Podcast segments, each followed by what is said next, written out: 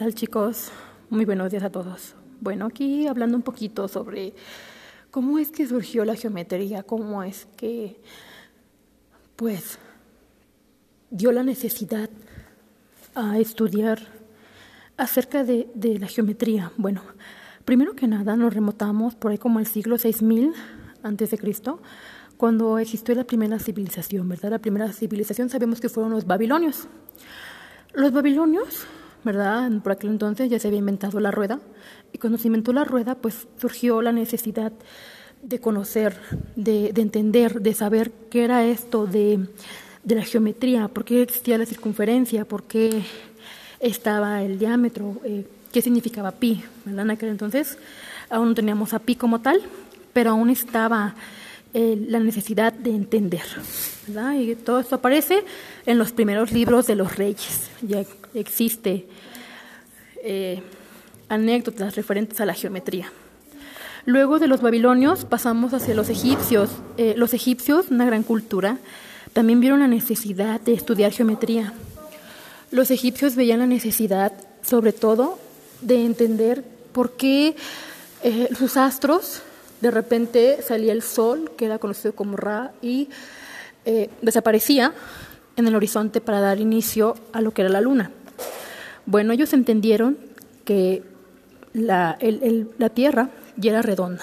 ¿vale? En aquel entonces Egipto ya entendía que la Tierra era redonda y por lo tanto también ellos vieron la necesidad de encontrar algo o algo que les ayudara a comprender ese, ese movimiento. Tan es así que más o menos, más allá de, eh, más allá de los siglos XX, pues fue construida la Gran Pirámide. O sea, la Gran Pirámide, y no solamente fue esa estructura piramidal, no, sino que además la pirámide, la Gran Pirámide, eh, concuerda tanto con el, la circunferencia de la Tierra y también con los astros. Bueno, y bueno, también hablando de los egipcios, se vio la forma de encontrar el área del triángulo isósceles, el área del trapecio isósceles, y el área del círculo, ¿verdad? Por eso las pirámides tienen esa base, esa base cuadrangular con eh, forma de triángulo.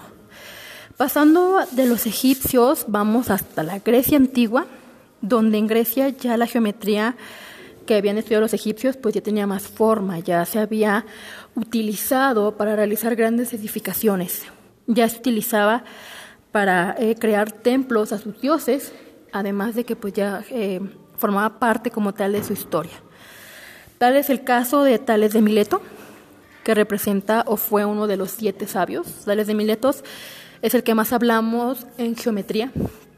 A pesar de que eran siete, Tales de Miletos ya empezó a estudiar un poquito sobre la estructura de Egipto y empezó a conocer cómo es que ellos hicieron sus pirámides.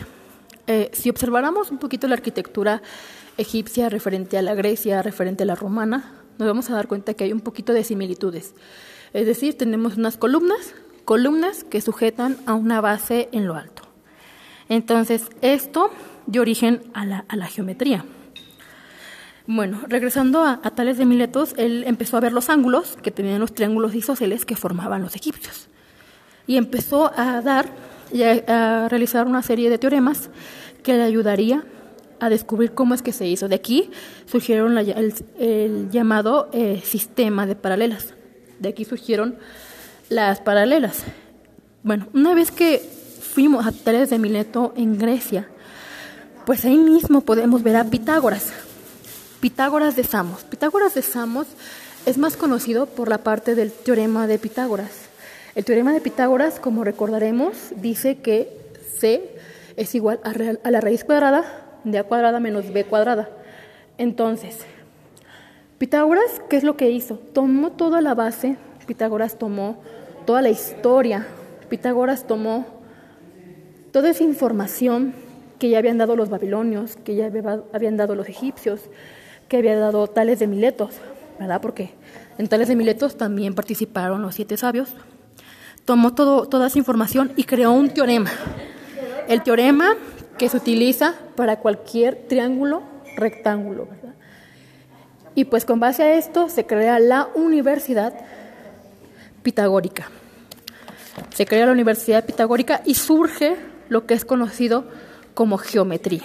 Geometría que posteriormente fue dividido por Platón en tres geometrías, que es la cuadratura del círculo, la trisección del ángulo y la duplicación del cubo.